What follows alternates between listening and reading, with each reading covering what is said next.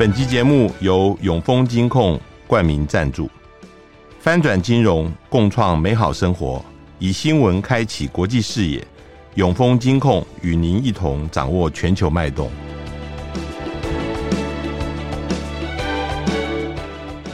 大家好，欢迎收听呃联合开帕，我是郭崇仁。嗯、大家都注意到，呃，二十二号。呃，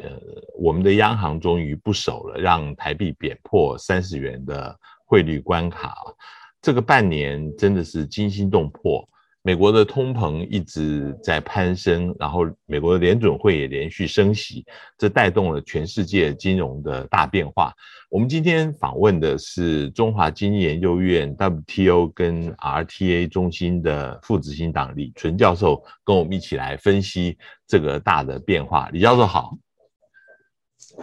哎，郭兄，还有各位呃听众，大家好。呃，欢迎来到那个呃郭总会客室。我想先请教，就是从今年三月到七月以来，联准会已经升息四次啊，现在已经从零呃提高到二点百分之二点二五了。今年还有两次升息的机会，就九月跟十一月。那现在很担心，下一次还要再升三码啊，这个一下子会跳到百分之三。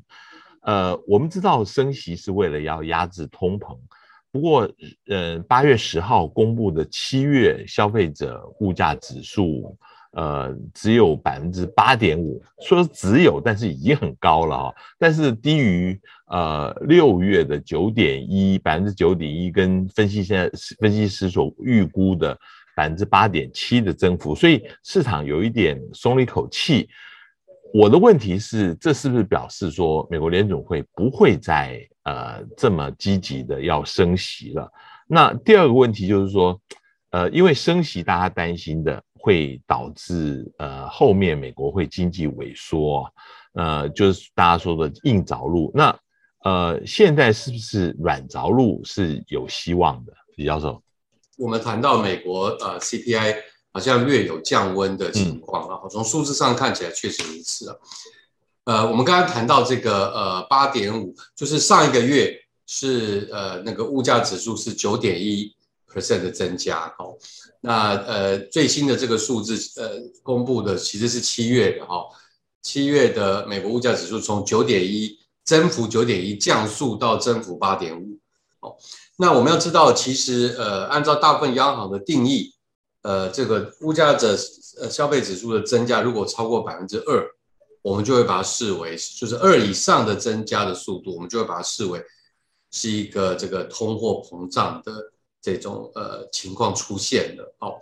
那我们可以看到，即便是八点五，还是距离我们想希望的二以下的增长率是距离非常非常远的。所以可见现在这样的一个通膨的情况，按照这个正常标准是也非常严重。只不过呢，我们是从最坏的情况九点一 percent 稍微降速到八点五 percent，然后，那美国其实在呃物价指数以外，还有另外一个叫做核心物价指数。嗯嗯嗯，这个核心物价指数英文是 core CPI，这 core CPI 它会把食物、食品的价格跟这个能源，就是譬如说石油、汽油价格把它排除掉之后，剩下就是我们大部分的食衣住呃我们的衣住行啦哈，还有这个房租等等的话。我们可以看到，这个呃，它其实相较于六月、七月是有略幅增加零点三，来到五点九 percent。好，所以这个呃，说虽然我们刚才说美国这物价呃增加好增加好像有降速，好，确实如此，但是我们可以看到另外一个核心核心的这个物价指数其实还是略有增加的，嗯。那为什么这个总体的这个呃 CPI 会从九点一降到八点五呢？我想一个很重要事实就是，现在过去两个月来，全世界的能源价格其实是在开始往下跌的。是啊，就是俄乌呃俄乌俄国入侵、俄乌战争爆发之后，呃，来到高峰嘛，五六月的时候来到飙到最高，但是从五月之后就开始缓慢下下滑。呃，原油的价格、呃，天然气的价格、生煤的价格，其实都有开始往下掉了哈。那这也也许就反映到为什么美国这个物价指数在呃七月会比六月来得好一点。好，那所以我我说明这些数字无外乎的目的就是说，呃，虽然我们现在看起来通膨是略有降温，但是我们刚刚看到，呃，那个实际的就是核心物价指数其实还在会不会缓慢，但是是在上升的当中。所以从我想从联准会的呃角度眼光看出去，这个未展望未来世界，还是会处在一个价格是持续呃就是呃在一个高峰这样子一个局面。好，因此呢，我想不降息大概不是选项。嗯，那剩下的问题大概会是。呃，对不起，不升息大概不是选项，对，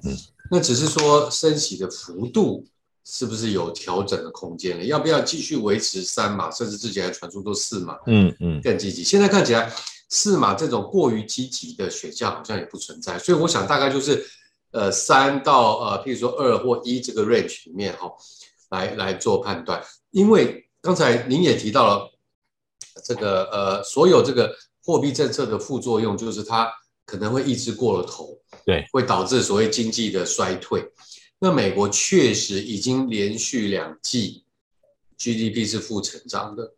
所以从他们说常说从技术层面已经进入了所谓技、嗯、技术性的衰退期。嗯、所谓技术性衰退期，意思就是说只看数字了。嗯嗯嗯，啊，看数字是衰退，因为已经连续两季了。因为那个官方定义就是连续两季，呃，那个经济负成长啊，就是一个技术性衰退。可是美国呃，大部分国家它真正会认定是不是进入衰退，还会经经过蛮长三到六个月的一个呃专家讨论啊，因为它综合很多其他的指标，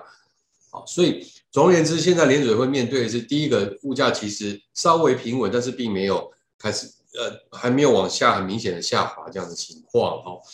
那可是另一方面，好像技术性衰退已经出现了，虽然官方还没有呃承认，那还没有宣布这是一个经济衰退。所以我想它大概会是一个 balance act，就是要找到一个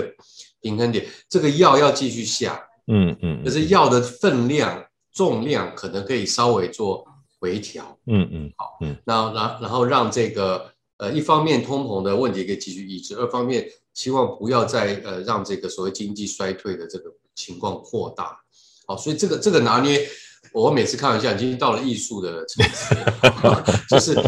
这个。我每次很，我觉得我每次想象就是像一个老中医跟一个年轻中医，嗯嗯，好，老中医看起来就是调节自如，嗯，哦，年轻的中医有时候下手要过重了才知道往回拉，好，所以我们来看看联准会接下来是这个老中医派还是这个年轻中医派？不，我不，不过我们刚刚谈的是美国，那呃，我现在比较关心的是。美国它的联准会的动作会怎么样影响到全世界啊？是，因为因为我们看到这个联准会现在升息，现在各国的央行几乎也大部分都是在后面追赶，也是不断在升息的一个情况啊。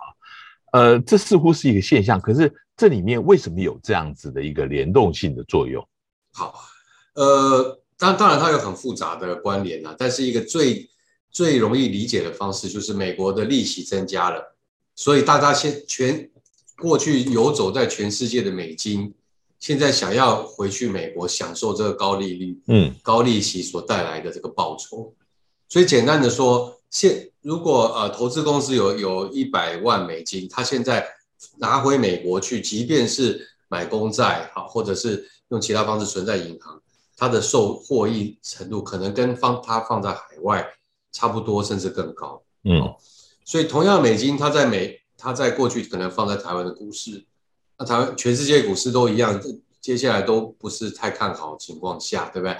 那美金现在又升息，美国现在又升息，当然我就要呃趋吉避凶嘛，哈，所以就开始离开股市，回去美国。同理，呃，所以可我们可以想象，这一百有有几千万个这样的一百万美金的单位，开始重新思考他，他他要不要留在台湾，要不要留在韩国，要不要留在尼加拉瓜？然后呢，很多的就已经开始移动回美国了。好，那这也反映在什么呢？就是台币，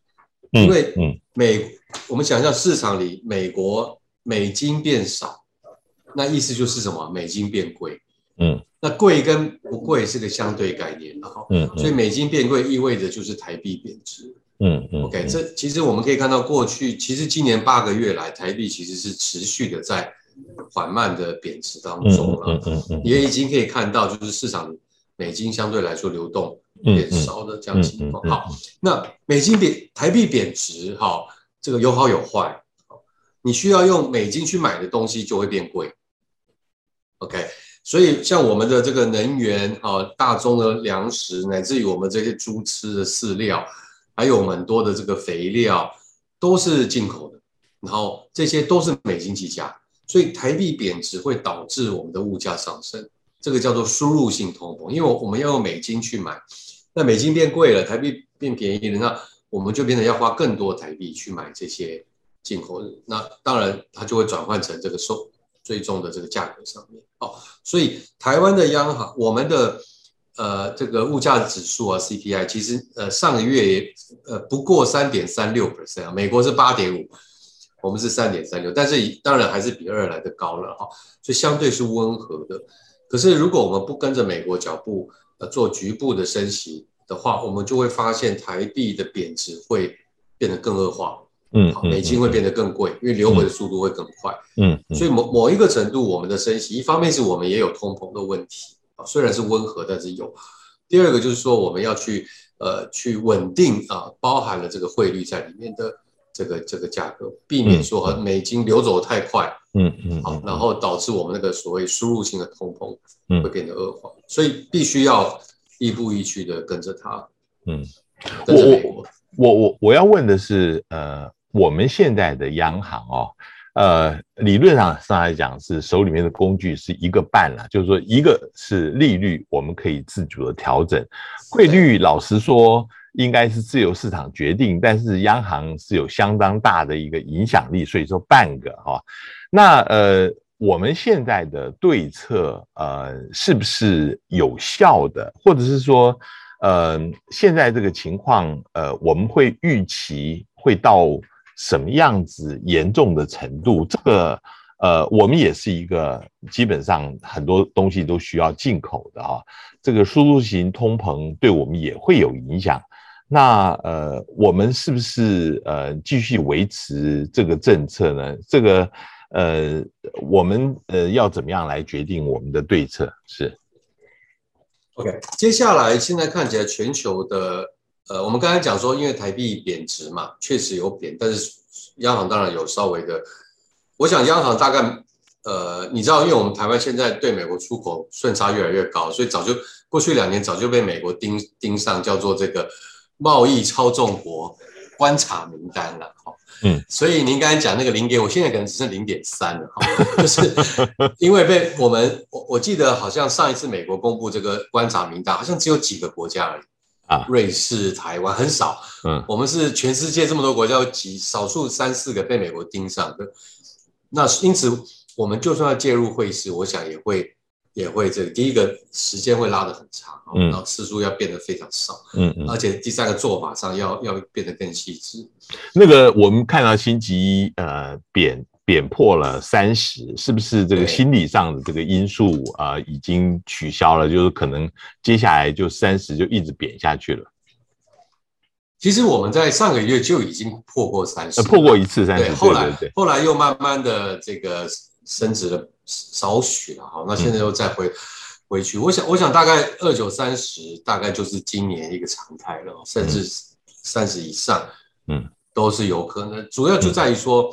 诶，我们的贸易表现太好，好，所以好到我们被美国盯上，说，呃，你有没有在操纵汇率？嗯，所谓观察国，就是我我美国财政部人就这么多，对不对？所以呢，我就是我就是监测，就是监测这几个少数国家，所以当然被监测的呃对象就要特别谨慎了哈。好，那总而言之，所以其实汇率这一块，呃，这个汇市这一块，其实央行可以说手脚相对来说是比较受限的。那市场可能会是一个主力，主要这个决定这个汇率走势的一个、嗯嗯、一个因素了。嗯嗯嗯。那但是所幸呢，另外一方面，我可以看到这个大宗物资其实价格是就是趋缓的。嗯嗯嗯。好，从这个我们刚才讲说，从这个呃，主要是能源啦。嗯嗯。那从那个战争爆发的初期的高峰，现在就是一路下滑嘛。好，嗯。当然，当然不同的，我记得原油、天然气跌的比较多哈，好像。煤啊、铜啊那些相对来说比较比较缓，但是基本上都是往下走的趋势。嗯，好，嗯，那所以某种程度可以抵消掉我们刚才讲这个输入性通膨的压力，就是我们一方面台币贬啊，可是二方这个是会有呃呃输入性通膨压力。可是另一方面呢，这些大宗的呃物资的价格是看贬的，嗯，好，所以它可以抵消掉部分台币贬值的这个压力。这也许也是从央行角度想说，那它现在介入的这个情况可以不需要像过去那么密集的一个原因了。也就是说，输入性通膨的压力会相对于上半年，啊，下半年看起来会比较趋缓。嗯，我我们看到其他的央行也都纷纷在提高呃利息啊，但是一个国家例外，就是日本。日本现在仍然呃宁可让日币，嗯，还有中国啊，对对中国，中国 反而现在升，中日是两个对 对对对对，那个那个呃，为什么他们的考虑的逻辑呃在哪里呢？是日本是一个非常有趣的这个。呃，案例哈，我们知道，呃，过去我们说日本呃失落二十年，然后很快的就变失落三十年哈，嗯，呃，就是他从这个九八零八九零年代这个呃，就是经济算是走入瓶颈之后，其实到今天都没有真的摆脱。我们可以看到几个迹象，譬如说日日本的这个日本现在有点是发展停滞的问题，嗯，他们有个新名词叫做高所得陷阱。嗯嗯，就他感觉就停留在某一个地方，没有办法再上去，而且可能还在呃条件还在缓缓慢的恶化当中哈。举例来说，日本的这个物价是极为稳定，而且是偏低的稳定，它的这个物价连续很多年都没有办法调整的哈。那当然，同样的另外一个极为稳定就是薪资，日本的薪资一直走低，而且是极为稳定。现在他们说台积电在美国的呃在日本的这个工资都比周边。九州那个周边的薪水来得高了，好，所以台湾的企业在日本的台湾企业已经变成一个薪资破坏者，嗯，你就可以看得到说这个呃日本的这个薪资走低的情况已经是长期结构问题了哈。那这两个因素呃作为一个例子，就可以反映在说它变成这个整个经济的活活动相对来说就变得是慢动作，嗯嗯，啊，因为这个薪资不能涨嘛，因此薪资涨不动。那价格也涨不动，那么这个呃活经济活动相对就会呃减少，就是变成大家都变得保守。这日本碰到这个问题，其实从安倍开始啊，他就一直想要解决。安倍事实上那时候想要用人为的方式是去刺激通货膨胀嘛，啊，因为他知道这几个这个这个进水一定要有一滩开始流动，嗯，经济才会开始活起来，嗯嗯，好。那这一次，呃，日本确实，呃，物价开始动了啊。这今年开始，我们看到好几个，呃，这个报道都谈到说，日本的这个物价几十年没有变过，什么一百元的东西，现在都要调到一百三十元。几十，他看我看到那个好讶异，他说二十年还是多少年都是一百元的东西，嗯，终于开始涨价。哈，那我觉得这次这个岸田政府看到了，呃，一个机会，就是过去你用人为的方式刺激经济的通膨。也许效果就很难去对抗市场，但是现在是市场带动，那呃政府再加诱因下去，等于就是这个锦上添花的效果了。好，所以它其实是延续了过去安倍经济学这种所谓刺激消费、刺激物价上涨来带动薪资，然后让经济开始活络的一个脉络。只不过它这一次趁势，趁这个市场真的开始呃通膨出现的。温和通膨出现的机会来加码，希望能够加速这个这个就是达到所谓安倍经济学的一个其中的一个支柱了。哦，那那中国大陆的问题又又是另外一个问题，它现在就是信心的这种崩盘。哦，从这个从之前的这个呃这个烂尾楼哈，到现在这个这些农农村银行的这个信用破产，它有它是它是因为这些经济运作的信心不足，导致呃消费跟投资保守。当然还有这个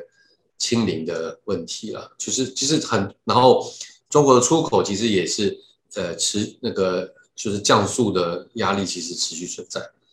啊，所以它的问题跟日本比较不一样，但是它的解法是一样，就是它要维持货币的呃流动性，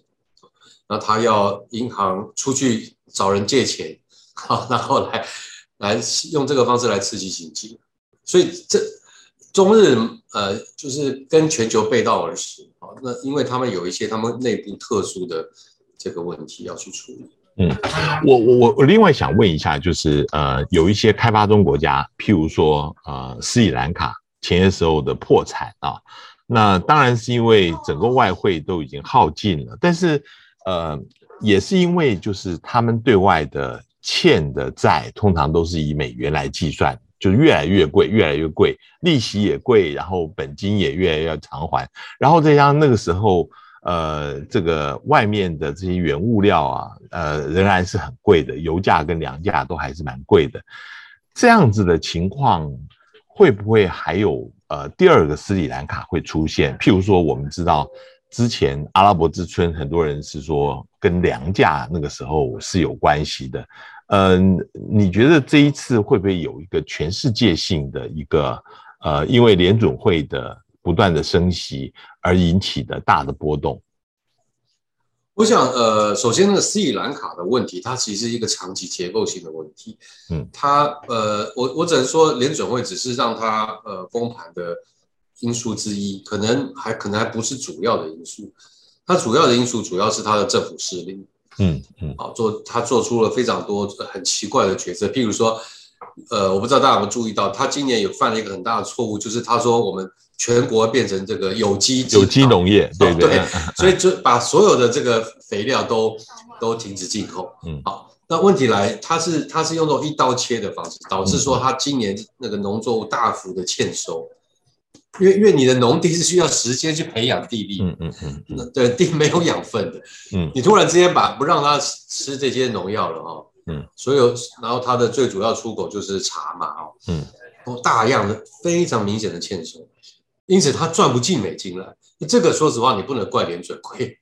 啊升息，因为其实对呃斯里兰卡不是一个我们常说斯里兰卡破产，我们在谈的是说它没有美金的了，它的户头里没有美金。这个国家的经济还是很有实力的。嗯嗯嗯啊，只不过他的户头没有美金可以去买需要用美金买的。嗯嗯，这个这个物质了啊，其实他的关键，他所以他需要其实是美金。那这个那他没有美金，说实话。当然，一方面物价上涨，联准会，但是其实最主要是因为他赚钱的能力被自己被自己的这个治理的失败，好，然后然后这个造成。那现在其实已经出现这个问题，就是黎巴嫩，嗯，一般呢也基本上也出现了流动率，然后接近破产，这个是。那他的问题也是长期这个三三个宗教背后的政党，对不对？这治理失灵的这个呃问题了，哈。所以呃。你看，之前有传出说是这个巴基斯坦，巴基斯坦这几天感觉又要政变的那种感觉，对对，对不对？他的前首相什么叛国，呃，就是 我我必须讲，我我觉得呃，联准会或是全球央行的升息会是，也许是那一根稻草，可是我觉得不会是那个最重要的稻草，嗯，反而是这些国家在面对危机的时候啊，然后一连串的错误决定，嗯，大部分都是政当地的政府失灵导致，嗯。我我呃，李淳教授也是国内现在有名的贸易谈判专家。我想谈一下那个呃相关的贸易问题。接下来啊，是呃，拜登政府他访问日本的时候宣布这个印太经济架构 IPEF 啊，呃，十三个国家组成。那但是这里面说不会涉及到降低关税或者是开放美国市场的问题。这三个月下来以后。呃，这十三个国家，这个十二个国家，除了美国以外，还有继续继续参加这个 IPEF 吗？那个 IPF 的前景会是怎么样？好，现在呃，就是我们知道他在五月在东京开了一个类似峰会嘛，好，所以当时连美国在内是十三个国家，好，就就参与国有十二个。那最新的一个是斐济，啊，斐济是大概从五月到现在唯一一个。没有参加东京峰会，但是宣布加入 IPF 谈判的国家，啊，所以它的成员并没有扩大，啊，基本就还是呃维持在十三个。那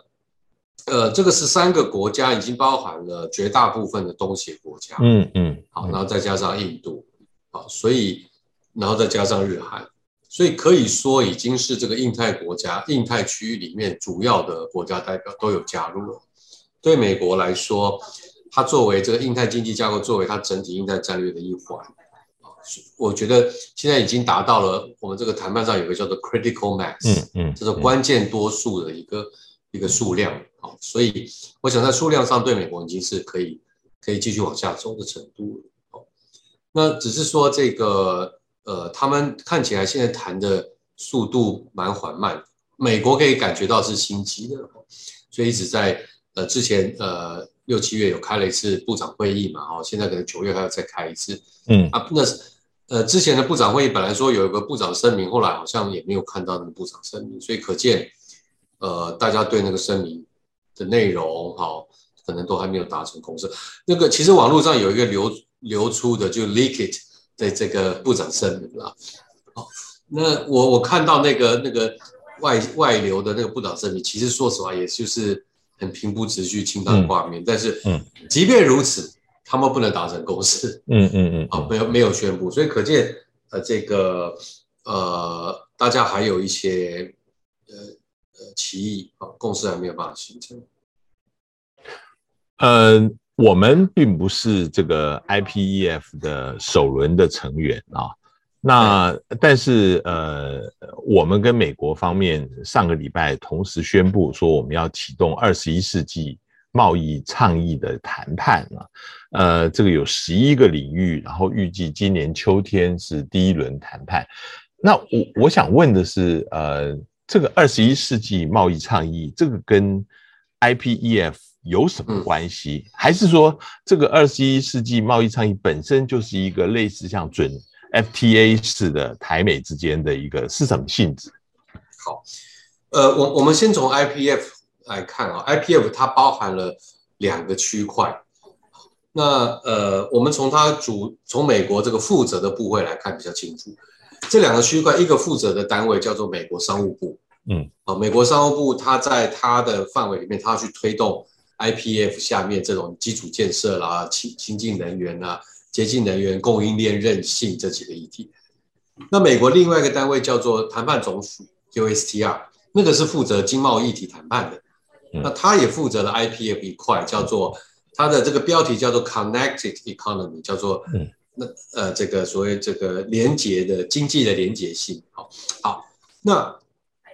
美国的 USTR 谈判总署所负责的这一个区块里面所列出来要谈的议题，几乎跟我们台美二十一世纪贸易倡议是一模一样。嗯，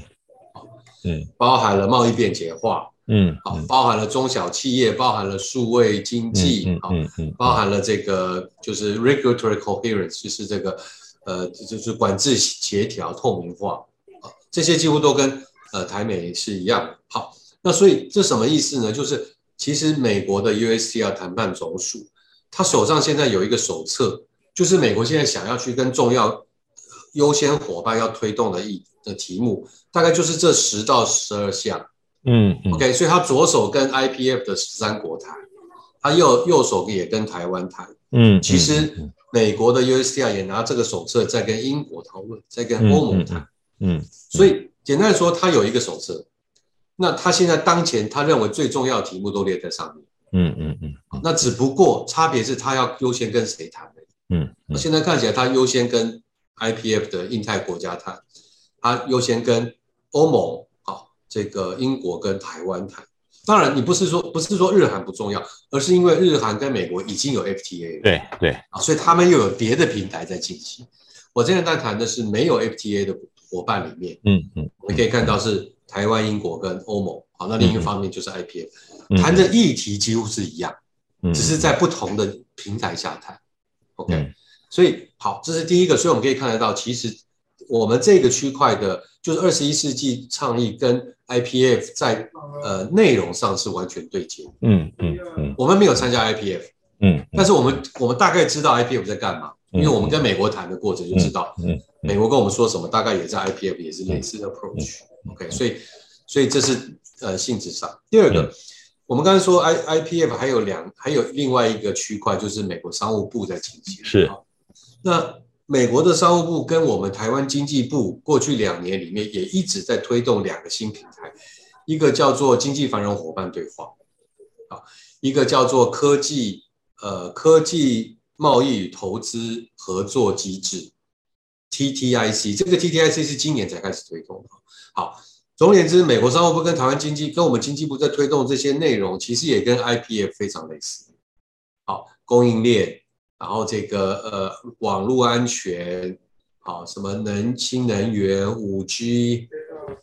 所以所以简单的说，我我常常开玩笑，我说台湾现在如果把经济部这一块跟谈判办公室这一块合在一起。我们其实就是有一个小的迷你的 IPF 在进行，嗯嗯嗯嗯，只不过是一个台美双边的 IPF，就实质内容上了，所以这大概是它的背景。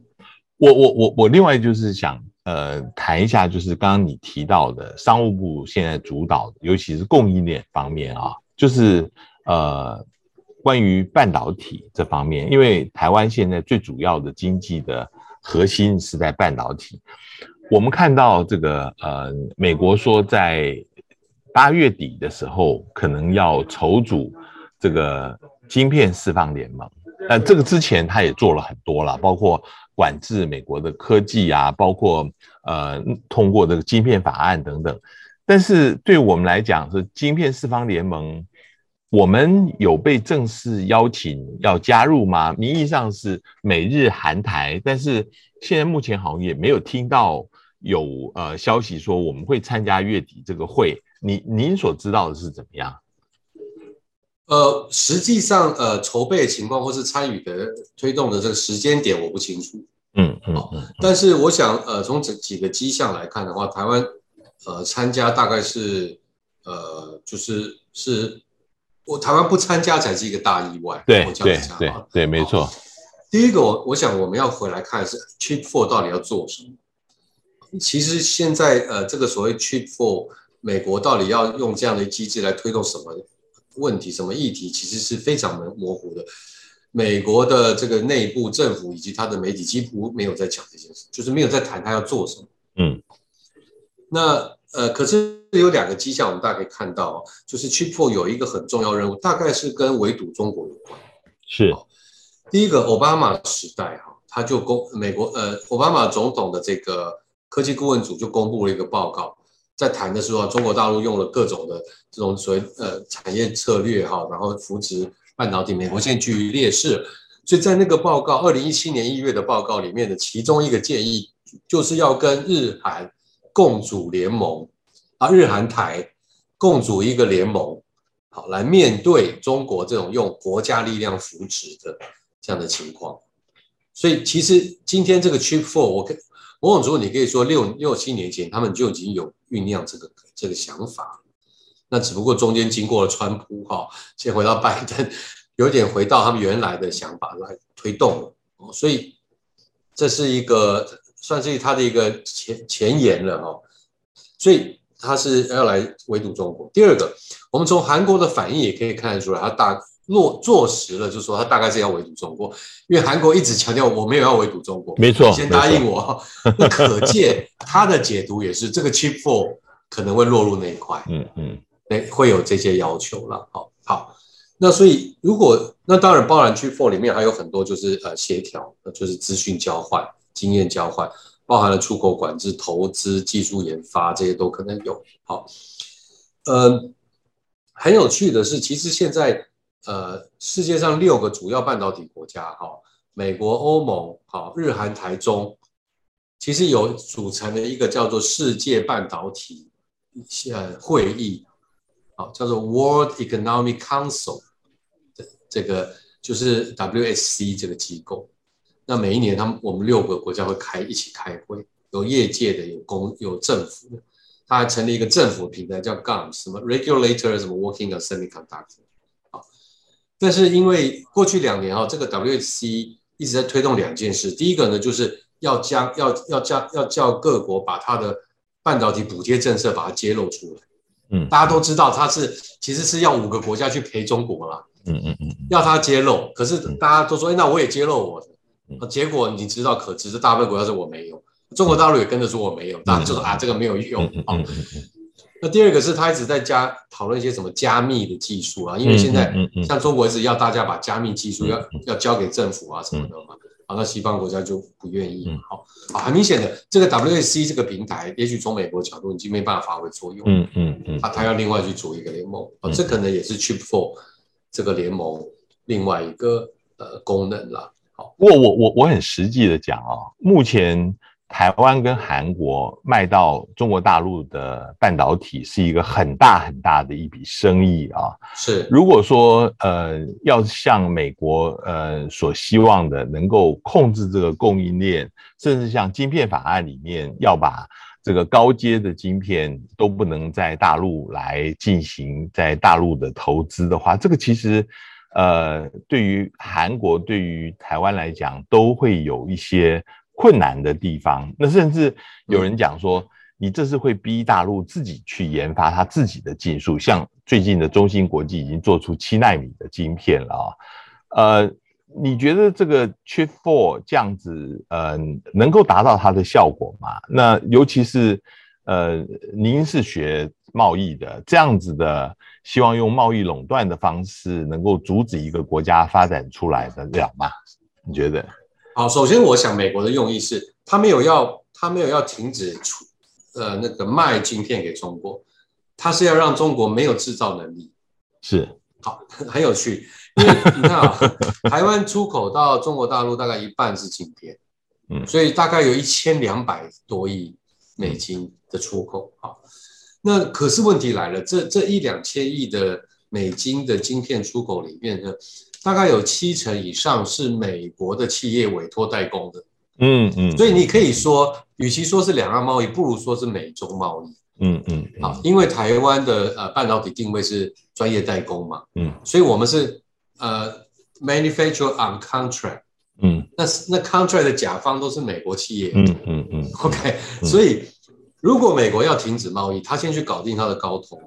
他先去搞定他的 NVIDIA 跟，我想台积电其实现在不用担心这个压力，嗯嗯嗯，好，因为这个冲击最大其实是委托代工的这些美国企业了，嗯，好，那美国现在想法看起来是这样，就是呃，我不要中国自己有制造能力，你跟我买就好。了，嗯嗯嗯，不过当然这个想法也很有很多挑战了哈，从中国的角度，我为什么要听你的，对不对？我一定会必然有所反应嘛。对不对？你你不要你你这样不让我生长，我就想办法突破，因为嗯，我知道美国是要卡我的脖子嘛，对不对？嗯，你你没有生产能力，你就非得依靠我美国不可。那那中国不会坐以待毙，一定会有有所反应。所以这是现在我们看到一个基本态势。嗯，那对这个呃这个 Chip Four 来说，台湾跟韩国的压力点不一样哈。就半导体来说，台湾因为在呃。中国的投资跟产能其实是低的，它大概占我们全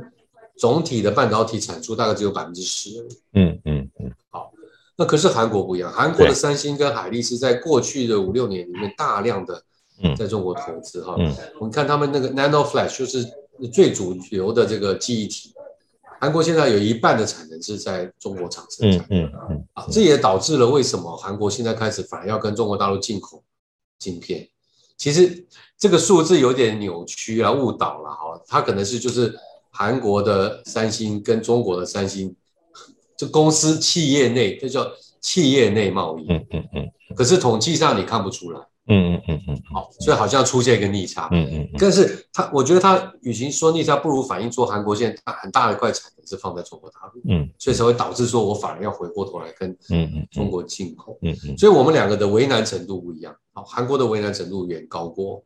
呃台湾。韩国还有一个为难程度，就是那个晶片法，晶片法的申请那个补贴的条件是你未来十年不能投资嘛，二十二十八纳米以下都不能投资。对对，好，所以那台湾说没问题啊，反正 我本来就没有，韩国就很麻烦，说不定说，所以我开玩笑，三三星说不定会放弃申请的补贴。嗯嗯嗯，因为他不申请补贴，我就就不受这个条件限制嘛。嗯好，那台积电就少了一个竞争对手。你觉得，呃，中国大陆它在这种卡脖子的情况之下，自己能够研发的出来吗？嗯、呃，最近的爆出来就是大陆其实在芯片的这个走了非常多的冤枉路，一堆这个呃大基金的的人全部抓起来，都是在那贪贪污浪费，做这些完全没有效的事情。呃，有人说不用担心啦，像这种晶片的事情啊，没有个二十年是做不出来的，不用担心大陆会发展。你觉得呢？我曾经看过呃我认为啦，评论中国到底可不可以走出瓶颈，最权威的人就是蒋尚义，蒋爸。嗯，他讲过，他认为在高阶的部分，中国如果现在被美国开始卡脖子了，他觉得要走出来的挑战会非常非常高。嗯，好，成舟制程已经站起来没问题，千金制程他说有非常大的挑战。嗯嗯，那为什么我我我相信他？是因为第一个，他确实有踏入那一个，对，他事实上也是中国晶片崛起的一个工程之一嘛。嗯，所以我想他的那个评论会是相对是从一个内部的角度看这个事情的哈。好，所以从这个从从他的这个评论，我想挑战非常大。那当然，这个挑战我想有两个方面，第一个是技术，第二个是他那个治理结构。您您刚才谈到就是说呃那个贪污腐败啊，那个治理的问题是。是很自然，而且未来会继续发生的。为什么呢？因为如此庞大的天价的资金，然后这么小的一群人可以做这么大的决定，而且决策是极端不透明，而且没有监督，没有三权，没有什么立法、司法，也没有公民社会，那怎么能不贪？你各位理解为什么？那个。那你也不能怪这些人，嗯嗯，所有贪的条件都存在，黑箱作业，对不对？然后那个天价，嗯，对不对？我们在谈是三一千亿、两千亿人民币的这种天价，我哪怕是一个 percent，对不对？那那这那都没办法说不。啊，然后没有人监督我，我做了一年都发现从来没人来查过我什么，好，我做还说我做得好，嗯嗯，好，那这一块我想会继续存在，因为它的治理结构没有改变。也就是说，他的投资是非常无效率的。他的五千亿里面，我不知道实际到投到生产有没有剩下两千亿。嗯嗯嗯嗯。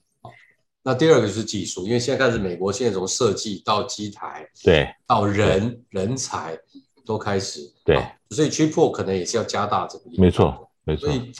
我不是非常看好，嗯，说在高阶的部分，嗯，的突破的情况。我我我最后要问啊，就是说，呃，我们现在呃，今年秋天开始这个一系列的谈判，不管是跟美国贸易代表署，或者是跟美国商务部这一边啊，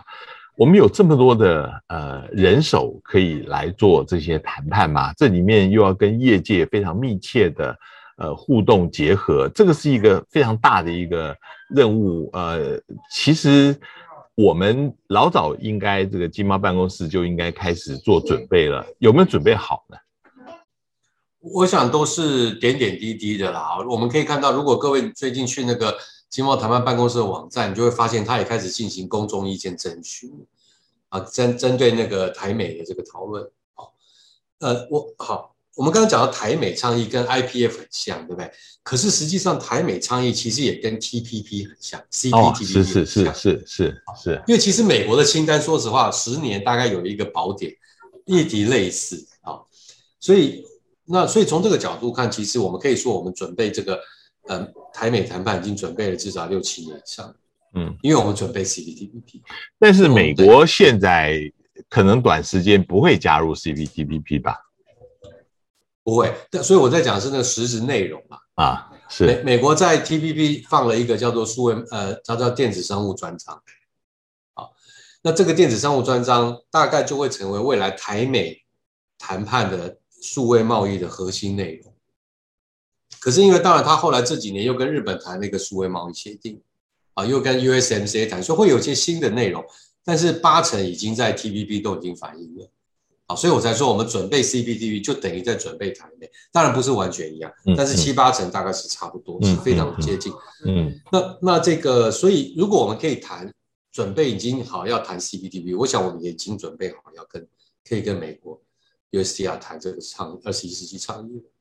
当然还是有很多呃，一直其实你知道谈判也是个学习过程，我们也是在学美国怎么谈判，他怎么跟业界互动，对，他怎么跟产业沟通，这个。所以谈判都是好事，不只是谈判内容，其实对经贸能量提升也很有帮助的。今天非常谢谢李淳教授，呃，希望以后还有机会能跟你谈，谢谢。好，谢谢，谢谢大家，也谢谢各位听众收听，我们下次见。上网搜寻 VIP 大 U 点 .com，到联合报数位版看更多精彩的报道。